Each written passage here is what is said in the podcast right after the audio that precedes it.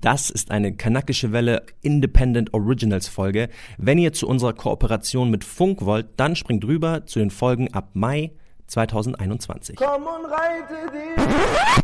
Bei einer Reportage ist ein Journalist mit mir mit auf einen Auftritt gekommen, auf einen öffentlichen Auftritt, wo nur, also der türkische Tag, da wurde fast mein Tourbus umgekippt. Es war kein Spaß, wir haben Angst gehabt und dann wurde die Polizei gerufen und so weiter. Also wir hatten richtig Angst um, um mein Leben, weil die Leute haben mich gefeiert, als wäre ich Tarkan hoch 10 so. Und dann sind wir abends auf einem Konzert im Columbia Club und es standen 120 Leute im Publikum. Und der Journalist hat mich angeguckt und hat gesagt, Alter, du bist der unbekannteste Superstar, den ich je getroffen habe. Die Deutsch-Deutschen, die haben das komplett so, das war für die so, das war wie eine Beleidigung für die. Die haben das Ganze nicht verstanden. Und dann war die klare Ansage, und jetzt lass uns mal bei der Heimatmusikparade im ARD auftreten. Wir müssen okay. äh, den Schleier aus deiner Musik rauskriegen. Du musst dich immer rasieren. Wir wollen nicht ein Barthaar in deinem Gesicht sehen. Immer ein halbes Kilo Schminke aufs Gesicht. Und dann haben sie mich kastriert, kastriert, kastriert, kastriert, kastriert. Komm und reite dich.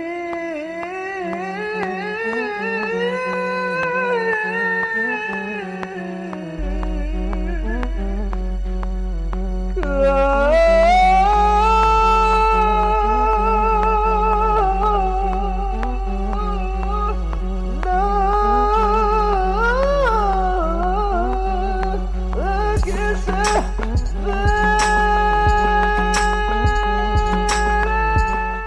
Willkommen zurück bei einer neuen Folge der Kanakischen Welle, diesmal mit einem ganz neuen Format. Es funktioniert folgendermaßen, ich moderiere, diesmal sogar in Anführungsstrichen, ihr habt sie noch nicht gesehen, ähm, ich einmal so ein bisschen durch. Das Interview hat Malcolm mit einem ganz, ganz tollen Sänger geführt, nämlich mit Muhabet. Muhabet könnten einige von euch, vielleicht sogar die Älteren, ähm, kennen. 3. August 1984 in Köln, bürgerlich Murat Ersten geboren, ist ein deutsch-türkischer Sänger. Seine Musik verbindet arabeske Elemente orientalischer Popmusik und aktuellen R&B. Daraus hat sich eine eigene Musikrichtung entwickelt, der R&B Besk. Seine Liedtexte sind deutscher und türkischer Sprache gehalten. Vielleicht kennt ihr ihn ja von diesem Lied.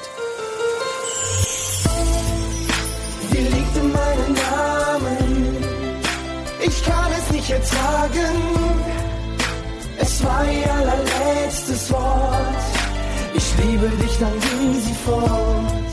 Okay, jetzt sollte es spätestens geklingelt haben. Und was ihr noch nicht wusstet, hört ihr eigentlich jetzt gleich in dem, nur mal als kleinen Teaser, seine Erfahrungen in der Musik, wie es ist für jemanden mit einem Migrationshintergrund, da groß zu werden oder versuchen groß zu werden und die rassistischen Erfahrungen, die er leider auch machen musste. Wir hören uns in der Mitte wieder. Da werde ich so ein kleines Feedback geben und so ein bisschen was dazu erzählen, was ich von dem Ganzen halte. Äh, also genießt einfach Malcolm, vielen Dank für das geile Interview und Moment, dir natürlich auch. Peace. Habibi, danke Marcel für diese tolle Einführung. Ganz genau, ich habe mit Murbet gesprochen und am Anfang habe ich ihn erstmal gleich gefragt, wie ist denn überhaupt sein Sound entstanden, den du gerade beschrieben hast, diese Mischung aus R&B und Arabesk? Der erste Versuch war im Kinderzimmer mit meinem Bruder. Wir haben, ich war damals zwölf Jahre alt, da haben wir schon uns entschieden gehabt, dass wir rappen und äh, Musik machen wollen, weil wir so von, wir waren so mega beeindruckt von diesen West Coast Sounds. Wir haben von Tupac. Machiavellian is Illuminati, all through your body. The blows like a 12 gauge shot. Uh, feel me? And God said he should send his one begotten einen Song gehört gehabt und äh, diese ganze Dr. Dre-Geschichten und so ist es so rübergeschwappt. Das war in Köln, war das ganz groß und es war auch so eine Sache, dass viele Autos so dicke Bassrollen hatten und so und das hat uns total umgehauen direkt, diese dieses krasse, oh, also Drums, Beats, krasse Beats und wir konnten auch direkt unterscheiden irgendwie zwischen, das, das ist voll gut, das ist voll hip und äh, das ist eher so ein bisschen wack, das ist nicht so für uns. Da, wir waren schon am Rappen und am Machen und dann hat mein Bruder irgendwann gesagt so, hey, lass mich rappen, sing du die Hook. und, äh, und dann ha, hat, haben wir auch Spaß, Ibrahim Tatlıses Songs. Sen gidince öksüz kaldım Başımı belaya saldım Olur olmaz kapı çaldım so auf Deutsch gesungen, so, aber so total doof. Wir haben es eins zu eins übersetzt, aber das hat uns irgendwie voll gekickt. Wir haben gesagt, boah, es ist, es berührt so beidermaßen irgendwie. Und äh, aber wir, das war nicht so ein Konzept, so hey, jetzt machen wir die Leute klar, so, ey, wir sind, wir sind, oh, geiler Style, sondern es hat uns umgehauen und dann haben wir vor uns hergewurstelt und hätten auch nicht gedacht, dass das so Ausmaße nimmt. Also es war auch eigentlich nicht das Ziel so. Du hattest ja gesagt, du hast so deine Lieblingssongs gesungen, also auch so amerikanische Songs. Aber egal, was du gemacht hast, da waren immer diese türkischen Schnörkler drin. Weil wir haben uns ja nie getraut, den Leuten zu sagen, dass wir Musik machen, dass wir Tapes aufnehmen. Wir haben auch noch ganz so äh, archaische Sachen auf, also so die die Mucke kam aus dem Boxen, in, also ganz schlecht haben wir produziert so ne und in der das das war so geheim geheim. Aber ich habe halt immer mehr gesungen in der im Jugendhaus und so und bei uns gab es den Wolfgang, der hat Gitarre gespielt, ich habe gesungen, da hat er gesagt, ah, kannst du was singen? Und ich war ein großer Naidu, also bin immer ein großer Naidu-Fan und dann habe ich die Sachen nachgesungen von Söhne Mannheims und was weiß ich und da war bei Für mich ans Licht zum Beispiel Deinen Namen trägt mein Herz. Dein Fehlen ist mein Schmerz. kam immer, immer, immer so eine Schleife bei, so eine unbewusste, war immer so, so eine arabeske Trauer mit drin. Und das ist dem Wolfgang als erstes aufgefallen. Der hat gesagt, krass, egal was du singst, es klingt nie wie ein 1 zu 1 Cover, sondern du tust immer so deinen Stempel drauf. Willst du das nicht mal ein bisschen noch so, deinen Namen trägt mein Herz, mhm, dein Fehlen ist mein Schmerz. Da kommt das so ein bisschen, ein bisschen, Ja, so, ja, ja. es ist, und dann haben wir halt selbst einen Song produziert äh, mit dem Wolfgang 1999, 2000 war das. Und dann habe ich da äh, gesungen so, wir sind alle im Gram mit deinem Fuß, sag, warum ich bleiben darf und du gehen musst. Wenn Azrael kommt, ist es auch für mich los. Also, so hintenrum dann noch mal so, oh, kurz noch eine Kurve. Warum war das für dich so wichtig, auf Deutsch zu singen, aber trotzdem so eine, so eine türkische Ästhetik damit zu verbinden? ich wollte so cool sein wie Naidu, weil ich fand, dass der hat Deutsch so geschmeidig und cool gesungen. Es war halt nicht Herbert Grönemeyer. Herbert Grönemeyer fand ich melodisch immer geil, aber ich hab, der hat so das Deutsch so so uncool gesungen. Es war so hart irgendwie. Es ist okay, alles auf Sonnenzeit, unbeschwert und frei. Und der dieser Generationsstyle, aber bei Naidu hat sich das Deutsch so cool angehört, dass ich dachte, oh, ich möchte auch so, so cool klingen einfach. Und Deutsch war für mich immer, es ist, also wenn du mich fragst, was meine Muttersprache ist, obwohl meine Mutter sehr, sehr wenig Deutsch spricht, sage ich dir, es ist Deutsch. Also ist Deutsch, ich glaube, ich, glaub, ich habe letzte Nacht auf Deutsch diskutiert in meinem Traum. Einen Albtraum gehabt und ich war auf Deutsch am diskutieren. Also das switche ich nicht ins Türkische und fange dann an irgendwie so.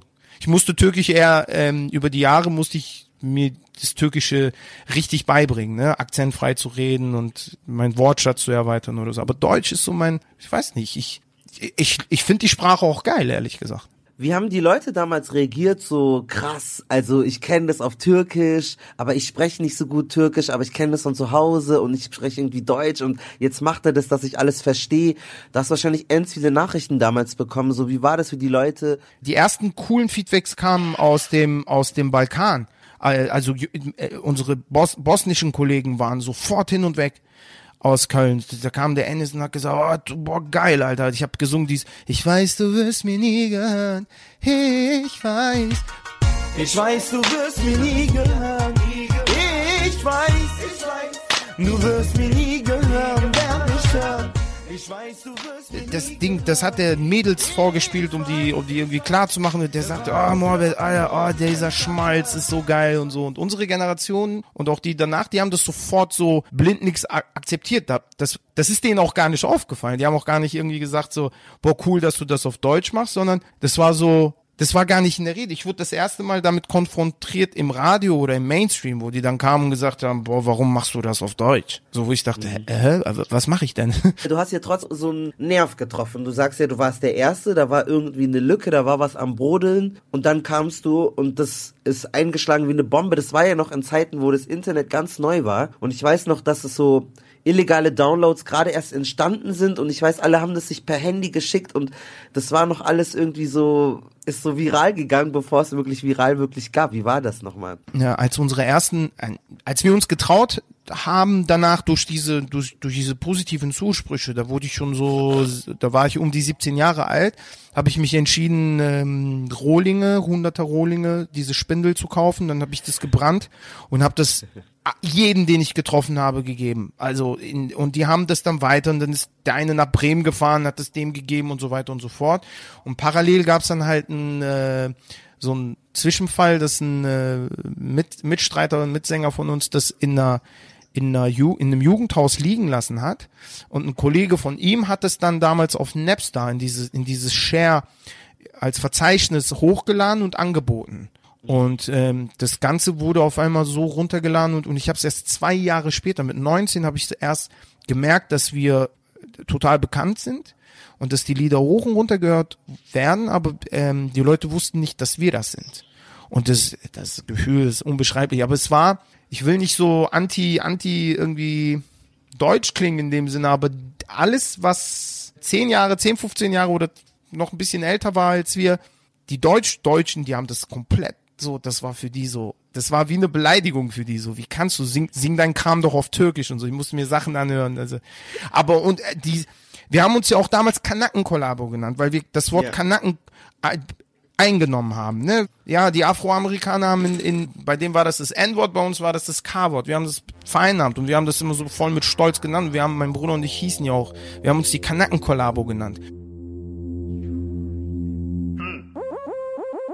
Mach die Ohren auf, wir sind da. Unity, Memory, oh yeah. Neues Glück, neues Jahr, wir sind da.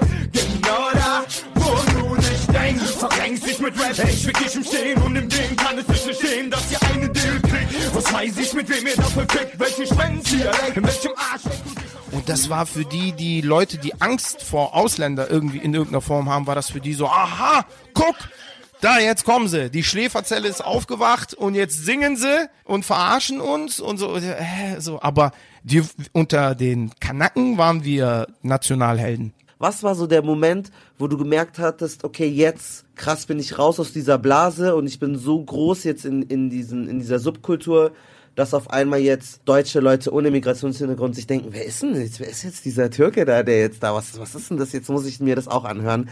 Was war so ein Durchbruchsmoment? Boah, das, also ich versuche es ein bisschen äh, kurz zu fassen. Ich war damals, ich habe das Abitur fertig gemacht, bin dann, weil ich auf dem Studienplatz warten musste, dachte ich mir, ja gut, also ich bleib jetzt mal am Ball und wollte auch Geld verdienen in der Ausbildung, so dass ich mir Geräte halt leisten konnte. Und bin zum Aldi gegangen in Köln-Nippes und habe dort eine Ausbildung als Einzelhandelskaufmann angefangen. Das war im Jahr 2003 und da war es schon extrem am explodieren und wir haben es ja wie gesagt erst später mitbekommen. Ich bin Brot am Einräumen morgens um äh, halb acht. Da kam auf einmal aus der aus der Schule gegenüber, da war ja äh, am Nieler Kirchweg in Köln gibt's da so eine das eine höhere Handelsschule mit so einer Abteilung für Arzthelferinnen und so. Und da waren irgendwie so 700 800 Arzthelferinnen so. Da kamen die Mädels ständig rüber und hatten diese Oldschool Handys so Nokia und Siemens Dinger, die gerade mal so spielen konnten. Und ich hör ich hör die Songs auf einmal. Und ich bin da Brot am Einräumen und so mach mein Ding. Und die Mädels laufen hinter mir mit Kopftuch und Ohren und sagen, aber du siehst so ausländische Mädels so äh, Migrantenmädels und die hören diese Lieder. Und ich denk mir, okay, komm, das ist bestimmt, boah, keine Ahnung, zu wenig geschlafen oder was ist los, was, was bilde ich mir hier gerade ein, weißt du, wie ich meine? Und dann sitze ich an der Kasse und bin ja am Kassieren und die hören das immer noch und sind am Kichern und am Lachen und so. Und ich hatte oft so diesen, diesen Drang zu sagen, hey, das ist mein Song und so, ne? Und, das, und dann dachte- und ich habe mir immer auf die Zunge gebissen und gesagt, nee, komm, lass es. Und dann hab- wurde ich äh, aus Berlin kontaktiert von einem Rapper aus der Gruppe Kartell. Der hat, der hat sich dann gemeldet, hat meine Nummer rausgefunden, hat dann gesagt, hey, äh, ich habe gehört, du bist Guck mal, deine Songs werden hier überall gehört und so. Und ich dachte, wie in Berlin? Was ist hier los? Und dann und dann hieß es, hey, boah, ich würde so gern ein Feature mit dir auf dem Album machen, könntest du eine Hook für mich singen und so. Und dann bin ich zu meinem Chef und dann wollte ich halt halt ein paar Tage frei haben und das erste Mal in meinem Leben dann werde ich nach Berlin fahren und das machen und der hat mir keinen freigegeben. Der hat gesagt, ihre Karriere und ihre Musik, das ist mir vollkommen egal und so. Und eine Woche später habe ich gekündigt. und ich war schon, äh, das war dann schon so Anfang 2004, also ich war über ein Jahr schon beim Aldi gewesen. Und dann Ja. habe ich gekündigt und habe gesagt, ey, ich, ich werde das Ding jetzt irgendwie mal so erforschen, was ist hier los? Und dann bin ich in die Türkei geflogen für ein paar Tage und dann saß in Izmir in dieser, da gibt's ja noch diese Ottogars da, ähm, diese Busstation, wo man dann, also so Kurzreisen machen kann. Und dann war da ein Taxifahrer mitten in der Nacht, weil ich meine Zigarette an, Füße aus dem Fenster rausgestreckt und der, der läuft auf einmal, sie liegt in meinen Armen. Sie liegt in meinen Armen. Ich kann es nicht ertragen. Es war ihr allerletztes Wort. Ich liebe dich, dann ging sie fort. Und ich denk mir, das kann nicht sein. Wir, wir waren so geschockt. Diese Welle war, jeden Tag kam so, mein Bruder sagte, ey, hast du gehört, da, die hören das da und da. Ey, hast du gehört, krass, unser Song ist da und da und so weiter und so fort. Da habe ich den Taxifahrer auch gefragt. Ich so, hey, woher hast du das? Und so, ich so, ja, der so, ja, ich habe mir das Album hier bei äh, Dings, äh, da gibt's äh, in jedem Kassettenstore in der Türkei gab's dann nochmal so eine Geheimabteilung, wo CDs gebrannt Ja. wurden.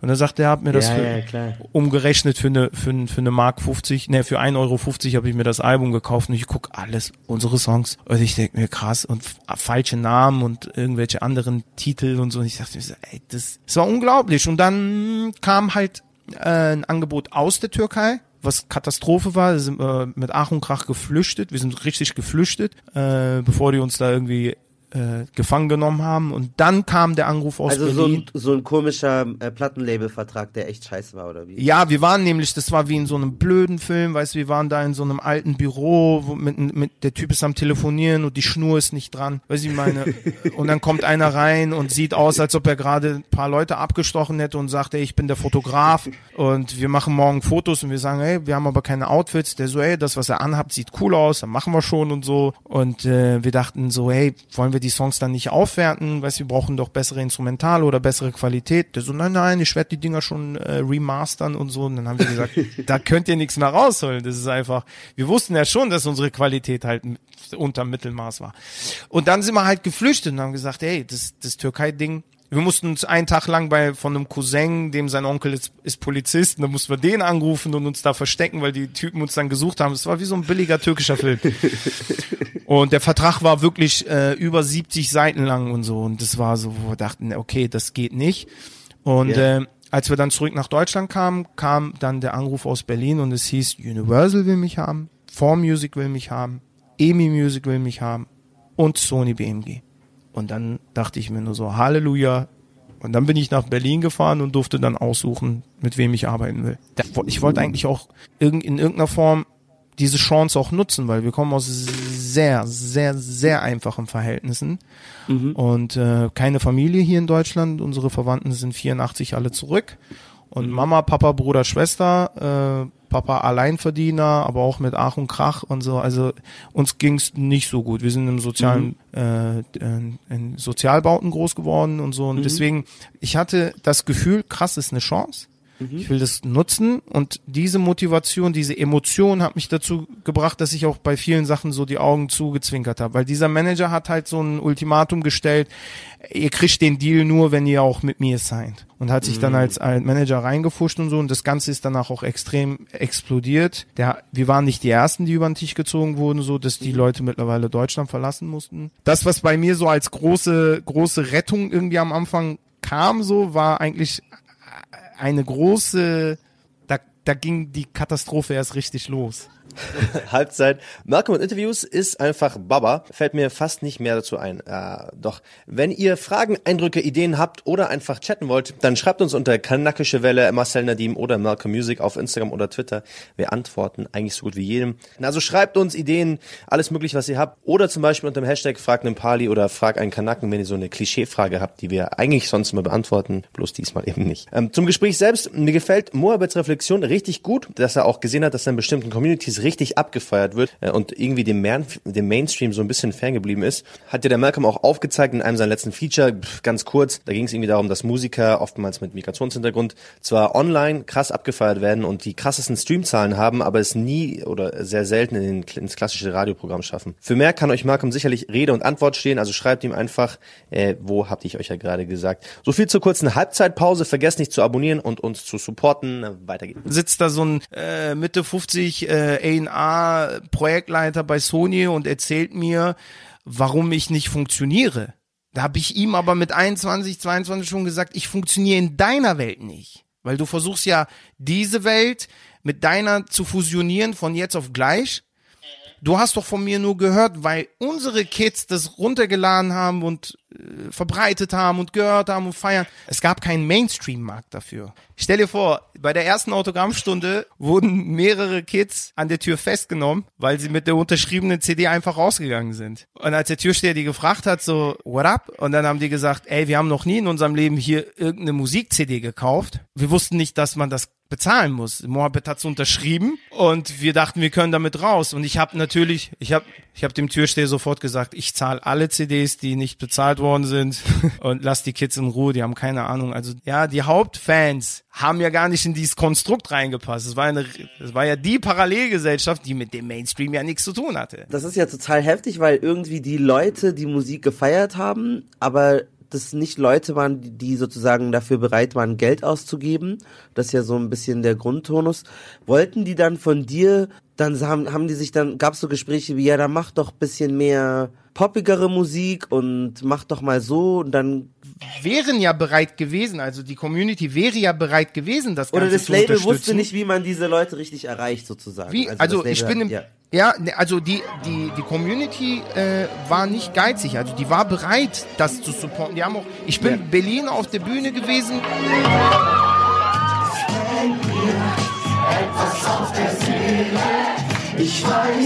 Und äh, im Backstage kam dann so, damals gab es ja noch MSN und was weiß ich, da kam eine Message. Ja, wann trittst du denn mal in Berlin auf?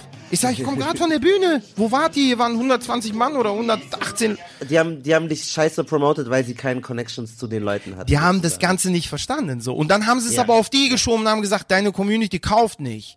Oder deine Community ist kacke und jetzt lass uns mal, und dann war die klare Ansage, und jetzt lass uns mal bei der äh, Heimatmusikparade im ARD auftreten und wir müssen äh, den Schleier aus deiner Musik rauskriegen. Du musst dich immer rasieren, wir wollen nicht ein Barthaar in deinem Gesicht sehen, immer ein halbes Kilo Schminke aufs Gesicht.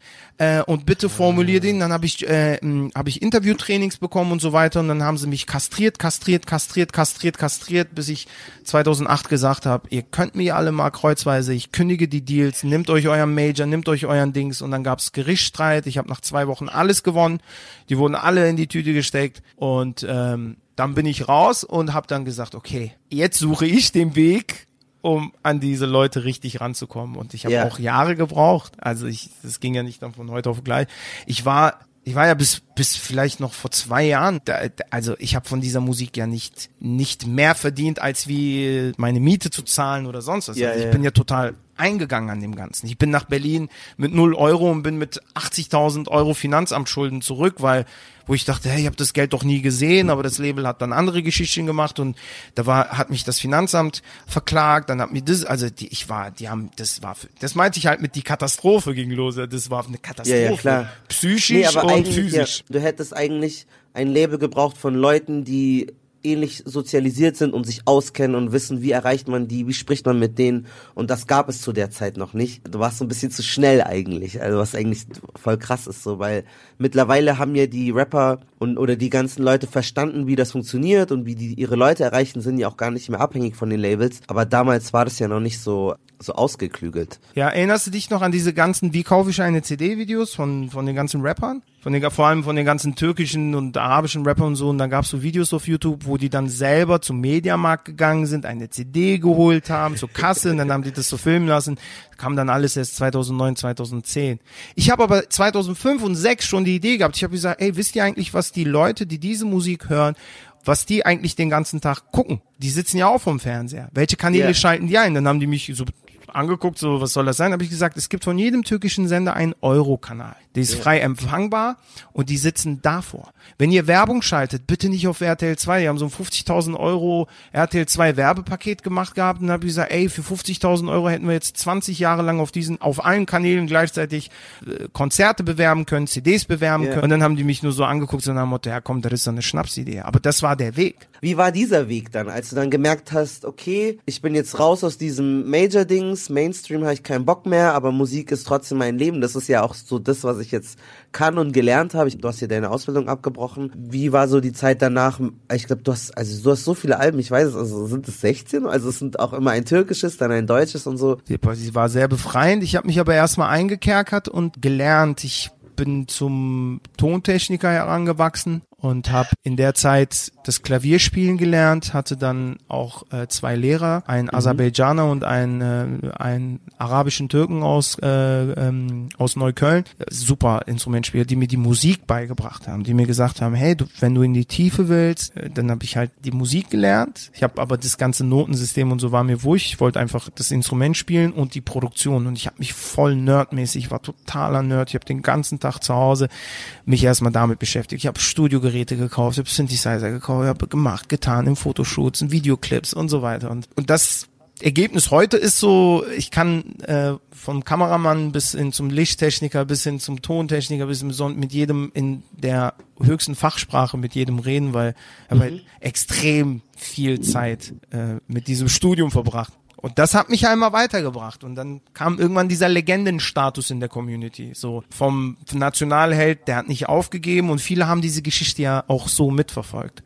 Und haben gesagt, Alter, krass, du hast nicht aufgegeben. Die haben dich fertig gemacht. Äh, du hast du hast einfach nicht aufgegeben. Du bist in Musik und dir treu geblieben. Ich krieg heute immer noch diese Nachrichten auf Instagram mit diesem Inhalt, dass sie sagen, wow, gut, schön, dass du weitergemacht hast. Danke, danke, danke. Du hast das Gefühl, dass du damals auch so ein bisschen so als Gegenbild zu dem bösen Kanaken so dargestellt wurdest oder instrumentalisiert wurdest oder dich auch selber so gesehen hast. Also ich fand, ähm, damals gab es ja schon so irgendwie die, diese Rapper mit Boxerschnitt und die halt immer geflucht haben und halt krass. Und was ja auch seine Legitimität hat, aber du hast immer, du hattest immer eine Message, du hast über Liebe gesungen, das Gerechtigkeit und sowas. Das war ja schon so ein bewusstes, so, so ein bisschen so ein Gegenbild. alle blind. Wow, wow. Wenn andere nicht mehr sehen, dann schau hin.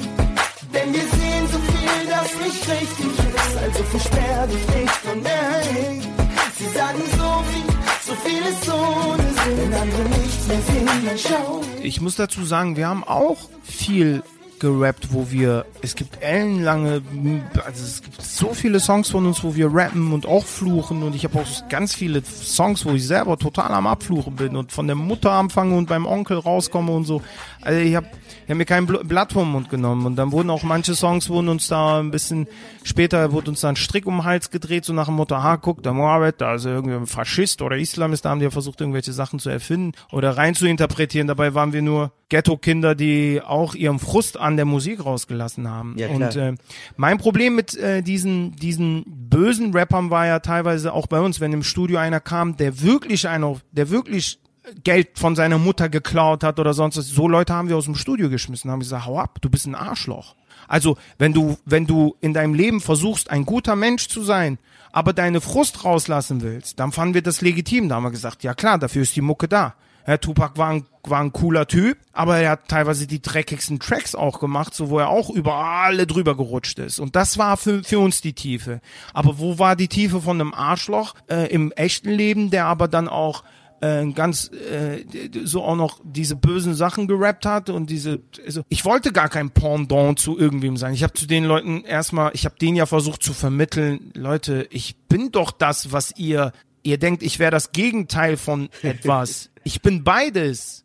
Und ich möchte gerne aber, weiß ich, wäre gerne Luke Skywalker, aber das Leben zwingt mich halt zum Darth Vader-Tum so. Und ich muss manchmal dann halt rumschreien und sagen, oh, lasst mich in Ruhe oder fickt euch ins Knie oder so. Sorry, ich weiß nicht, ob man das so sagen darf, aber Absolut, absolut. und das war, das war der Punkt so, wo mir dann bewusst wurde, hier laufen irgendwelche Integrationsspiele, dann kam die Politik dazu, dann kam der Steinmeier dazu und dann kam die SPD und dann kam dies und dann kam das und dann, dann habe ich gemerkt, Alter, und jetzt wurde ich, dann wurde ich instrumentalisiert und bitte immer schön grinsen und immer das und dass ich irgendwann mal so einen Snap hab und äh, ich habe mich mit einer Journalistin gestritten und hab der gesagt, pass auf, es gibt äh, Moslems, weiß ich, wie ich meine, wenn du sowas machst, dann werden die dir, was weiß ich, euch in den Keller sperren und so. Und dann hat die am Ja. nächsten Tag geschrieben, oh, der Moabit will uns alle in den Keller sperren und so. Und dann dachte ich mir, ey, nehmt euch euren dreckigen Mainstream und äh, weißt du, lasst mich damit in Ruhe. Ich werde hier sowieso nicht glücklich, verdiene hier sowieso kein Geld und ich werde von jedem irgendwie versucht zu verändern und so. Und dann habe ich gedacht, äh, pff,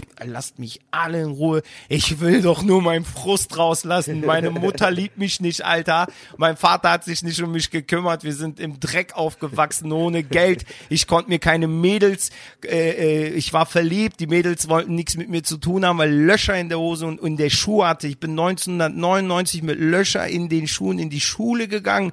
Weißt du, wo es schon undenkbar war. Wir haben gelebt wie Kids aus den 60ern oder aus der Nachkriegszeit. Ich hatte einfach Frust und der musste raus. Und dann kommen die mir mit irgendwelchen Konstrukten und Parallelgesellschaften und, macht du doch musst dann dies. so ein geschniegelter, glatt rasierter Vorzeige. Äh, Und dann hab, sein. ja, und dann habe ich mir die Haare rasiert, mir den Bart wachsen lassen, hab Mittelfinger hoch und hab gesagt, fuck off, Alter, ich mach meine Mucke. Und trotzdem habe ich dann nicht mehr mein Leben gesungen. Weil das berührt mich am ehesten. So lasse ich meinen Frust am, am ehesten raus. Spür deine Liebe, ich spür sie überall, egal wo du auch hingehst. einfach nur irgendwas runterrappen. Auch wenn ich meinen Rap dann höre, habe ich schon am dritten Mal gesagt, boah, langweilig. Also ich, ich, ich brauche etwas, was mich mehr, mehr turnt. Egal wo Und dann bin ich trotzdem in dieser soften Musik geblieben und habe softe Töne gesungen und so. Ich habe meinen Frust halt so rausgelassen. Und da war halt dies, ich habe mich halt komplett weggesperrt und habe gesagt, ich habe alle möglichen, ich habe letztes Jahr noch im ZDF wollte eine Reportage machen und habe denen gesagt, lasst mich in Ruhe. Also wenn du am Telefon nicht so sympathisch wärst und so interessiert und auch nicht vom Fach gewesen wärst, hätte ich dir das genau dasselbe gesagt. Lasst mich in Ruhe. Ich brauche ihn nicht und ihr braucht mich nicht. Weißt du, wie ich meine? Das hat mir ein bisschen das Herz gebrochen. Der Bushido hat sich ja, Ennis hat sich damals klar zum Gangster-Rapper bekannt. Bei mir war immer dieses, hä, wenn der doch aus dem sozialen Brennpunkt ist, warum singt er denn so seichte Töne? Und dann war immer dieses, der Mohabet tut nur so, als wäre er nett. Und ich habe denen gesagt, ich habe ja nie gesagt, dass ich, also ich bin frustriert und ich, aber ich habe halt den Reflex, dass ich das sing. Aber Bushido hat sich ja dazu, dazu, weißt du, der hat sich ja bereitgestellt und hat sich auch ins, ist ein Kreuzfeuer nehmen lassen. Aber der hat die alle klar gemacht. Alle Türen für äh, Gangster-Rapper und Leute, die dann im Mainstream jetzt so lautstark rumgrölen dürfen, haben die Bushido zu verdanken. Der hat sich Ja. überall dem Kreuzfeuer gestellt und gesagt, nee, das ist nur so eine, das ist sophisticated, das ist alles nur so eine, so eine, so eine Scheinfigur, weißt du, wie ich meine, dass ich, ne, das ist so, ich lasse halt auch meinen Frust raus und da, da, da, aber eigentlich bin ich ein cooler Typ, bum. Der hat ja richtig Vorarbeit geleistet. Und daraufhin ist das plötzlich so rübergeschwappt, die haben dem beigebracht, wie man CDs kauft und so weiter. Echo hat ein Video gemacht, das hat ein Video gemacht, bum, also die haben so. Und dann ist der Markt, wenn ich, ich sag mal so, wenn ich jetzt rausgekommen wäre, mit diesen Liedern und mit der Power, dann äh, wäre das schon fast unmöglich, dass es auch finanziell nicht nicht funktioniert. Weißt du, ich meine, das, das hätte, die Ja, ja, Kassen klar. hätten geklingelt und die Labels würden mir den, den Arsch küssen und sagen, ah, Mohammed, du bist der krasseste, oh, und so weiter und so fort. So. Ja, dann hättest du wahrscheinlich nicht irgendwie bei irgendwelchen alten, ich sage jetzt mal irgendwelchen alten Deutschen gesigned, sondern bei einem coolen Hip-Hop-Label, die wissen, Genau. wie man mit dir Genau. umgeht und Ich war dann, ich, also es gibt jetzt für mich in Deutschland muss ich lange überlegen und ich finde auch dieses, es gibt so ein paar Sachen, wenn die zu pervers rappen und so weiter, ich denke mir so, Alter, mach das doch im Schlafzimmer oder weißt du, was ist das Problem? Weißt du, hast du, Ja, ja. hast du ein sexuelles Problem, dass du das jetzt im Track machen musst? Weißt du, ich meine, also funktioniert der Kleine nicht und musst du das so posaunen, so nach dem Motto, yo, weißt du, ich meine, ey, bums euch alle, so, aber äh, eigentlich kriegst du keinen hoch oder was. Das, wo, und das nervt mich. Mich interessiert so, ich habe gesehen zum Beispiel gab es, ähm, die haben mit Elif was probiert gehabt in Berlin, aber die hat nicht Mhm. ein Milli, Millisekündchen orientalisch mit eingebaut gehabt oder so. Und dann, Elif unter meiner Haut, die, die Sängerin, oder? die Sängerin aus Berlin, genau. Also Ja, bei genau. ihr hat man direkt gesehen, boah, voll türkisch, könnte meine Schwester sein. Aber die hat halt keinen Ton türkisch gemacht und, oder keinen Ton orientalisch reingebaut. Und dann war Ja. ich so, okay, okay. unter meiner Haut. Ich bin Es gibt jetzt nichts, wo ich sage, boah, der singt es so, dass mich das interessiert. Guten deutschen R&B höre, höre ich immer noch Naidu. Und äh, ich weiß, dass Mo Phoenix ein sehr guter Sänger ist. Aber ich habe ihn, ich hab ihn nie getroffen, nie kennengelernt. Und im Business sehe ich sehr viele, also Farid und, und äh, sonst was, das sind so dreckige Leute, so wo ich mir einfach denke, äh, äh, Du hast ja mal Phoenix schon angesprochen, der hat ja diesen Song Mama Baba, den hast du bestimmt mitbekommen. Mama, und kauf ein Benz für Ich hol das Cash Mama und kauf ein Benz für Ich kauf ein Benz für Ah, das ist so ein berühmtes Lied. Also ein berühmtes arabisches Lied.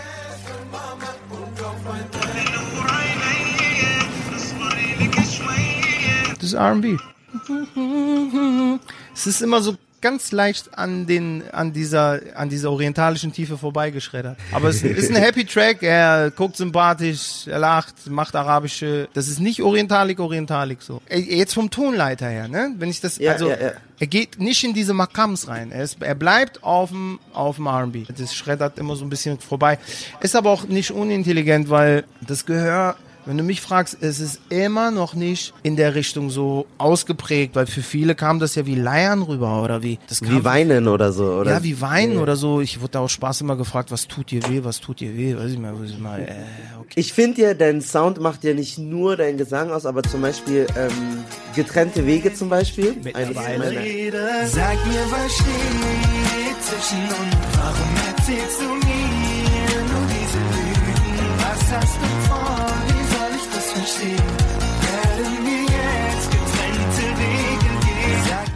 Da ist ja nicht nur der Gesang, sondern du hast ja auch so ähm, diese Flöte. Am Anfang im Part läuft das ist ein ganz alter Lick. Der Song, Originalsong heißt Gurbeti Bemmi Yarattım. Ja, aber dieser Loop, der die ganze Zeit im Hintergrund läuft, ist halt von dem Track. Und dann dachte ich mir, und dann habe ich den Kollegen aus Berlin gefragt, ob er dann die Ney hinten im, im C-Part spielen könnte. Aber voll Dammer, voll Arabesk, geh und zieh mir die Hose aus, während du das singst, will ich einen Herzinfarkt kriegen. Ja, die Bölle tam, so, äh, so, wo dir die Leber schmilzt, wenn du das hörst, so, wenn du das fühlst.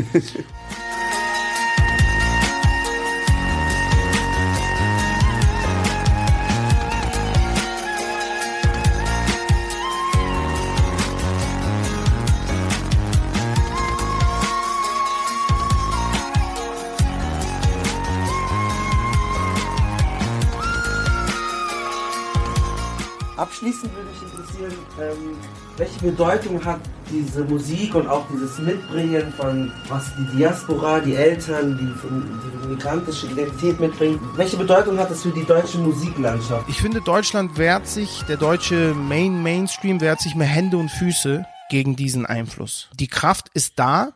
Äh, Die Generationen wachsen gerade so heran, dass immer mehr Kids aus diesen Familien und mit dem Hintergrund in den Redaktionen auftauchen, in den Musikredaktionen, Fernsehredaktionen und so weiter. Dieser Aufbruch wird noch stattfinden. Also ich weiß, dass das Glas nur angebrochen ist, die Scherben, das hält alles noch, es gibt noch keine Scherben, es hält alles noch, es, es bricht so auf, aber es fühlt sich noch an wie in den frühen 60er, 70er, vielleicht noch in den Staaten. Und da war noch nicht so dieser die haben das so noch versucht, so alles so noch so white zu halten und so. Und äh, aber jetzt mittlerweile ist in Amerika ist das so voll diesen. Ich finde, empfinde das immer so, sind 20 Jahre weiter in der Entwicklung, auch von dem, wie der Einfluss reingekommen ist und so weiter. Und hier in Deutschland wird es ein bisschen brutaler ablaufen, nicht gewalttätiger in dem Sinne, sondern brutaler vom Einfluss der verschiedenen Farben der Musik. Und äh, es ist aber noch nicht passiert.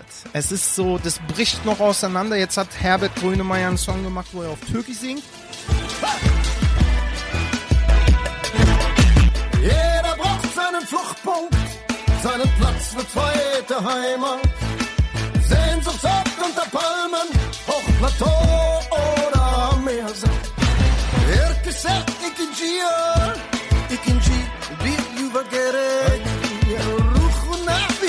Kommentare darfst du dir nicht durchlesen als Migrantenkind. Also du kriegst das kalte Grauen, da schreiben die, weiß nicht, ob die da, ob das Schweinezüchter aus dem Dorf sind, die dann so auf einmal so Sachen schreiben wie so, boah Herbert, du bist, ja, boah, ich mochte dich, aber ich werde jetzt all deine CDs verbrennen, wie kannst du auf Türkisch singen und so, wo ich mir denke, boah, das ist noch so, ist noch so das letzte Zappeln. Aber wenn es, wenn es aufbricht, was nicht mehr so lange dauern kann, gibt dem Ganzen vielleicht fünf oder höchstens zehn Jahre, dann wird die Musiklandschaft hier in Deutschland ein absoluter Genuss werden. Einfluss aus allen Ecken und oh, da wird die Musik sich so richtig so, wenn das alles so so einbricht, wird diese Musiklandschaft hier in Deutschland extrem genießbar sein. Bis dahin haben wir halt noch so Clueso und und äh, wie heißen die ganzen Vögel äh, so äh, Ma- Max Mutzke, weil wer war hier der der eine war war auch Tim Bensko, ja genau so. Da- Das ist so das repräsentative. Ey, wir sind in Deutschland und das ist die Musik, die wir hier hören und spielen und bum bum bum und so. Ist nicht, das ist, ist nicht. Das ist nicht cool, das ist nicht straßenkredibel, weil oft, egal wo du reingehst, ob es in den Shisha-Cafés sitzt oder irgendwo, überall wo es cool ist, hast du halt Musik aus aller Welt und so, die fließt so in sich ein und die Kids hier aus Deutschland werden sich immer mehr trauen, das dann auch selber zu machen. Say goodbye. Was für ein geiles Gespräch zwischen Marco und Moabed. Hat mir sehr, sehr gut gefallen beim oftmaligen Hören. Das heißt, ich hoffe, euch hat's auch gut gefallen und wenn nicht, dann hört es euch einfach nochmal an. Wenn ihr Fragen habt, dann schreibt einfach auf Instagram oder Twitter, schreibt eine Personal Message. Jetzt habe ich noch einen kleinen Wunsch oder eine kleine Anmerkung. Äh, durch den Podcast reisen wir derzeit sehr viel, machen natürlich alles gern für die Culture, aber es fallen eben auch Umkosten an. Deswegen haben wir uns einen Steady und einen Patreon-Account angelegt. Das sind so Seiten, da könnt ihr ähm, uns über kleine monetäre Spenden irgendwie unterstützen. Das würde uns insofern einfach helfen, dass wir gar nicht irgendwie zweimal überlegen müssen, okay, können wir uns die 300 Euro leisten nach Berlin, sondern wir können einfach mal easy nach Berlin, easy zurück ähm, und eben euch geile Podcast-Themen bieten. Ähm, die Links gibt's in der Description, also gerne einfach mal vorbeischauen, wenn euch taugt, was ihr machen. Wenn ihr ein paar Euro übrig habt, dann supportet uns doch gerne. Das war's zu dieser Folge der Connection Welle. Bis bald, Mann.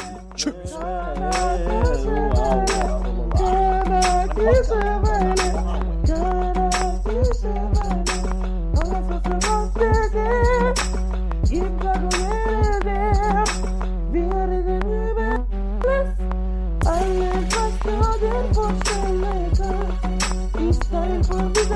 Bei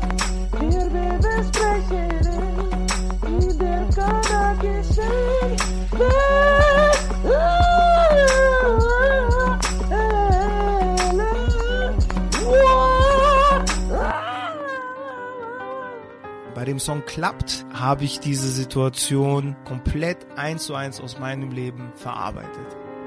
Lass uns flüstern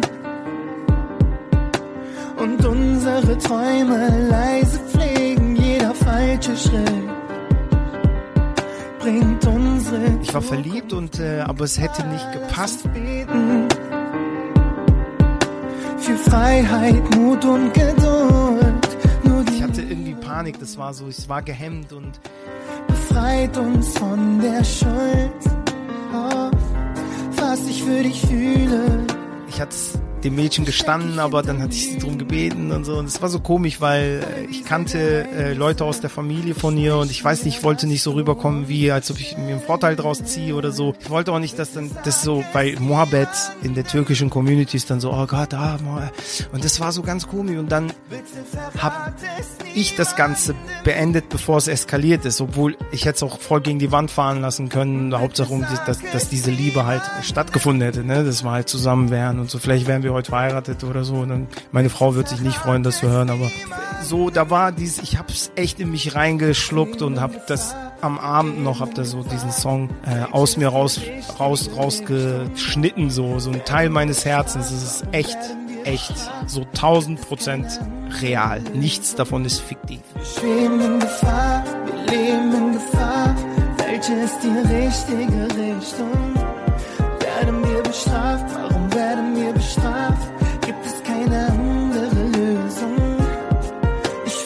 Würde flüchten. Ja, wo ich es beendet habe, weil, also meine Ethik steuert mich da schon so ein bisschen. Also das Mädel war 18 Jahre alt, ich war halt schon sechs Jahre älter. Das kam mir alles falsch vor irgendwie. Also auch dadurch, dass ich, weißt du, den Bruder kannte und so und ah, es war so, ah, es war einfach äh, so. Aber nachdem ich den Song gemacht hatte, habe ich den natürlich jedes Mal, wenn ich den höre, hat es ein Stück dieser, dieser, dieser, dieser Trauer und die, von dem Frust in mir ab. Und dafür habe ich den dann gemacht. Ich, ich habe fast jeden Song, den du hörst, habe ich eigentlich für meine geistige Therapie produziert.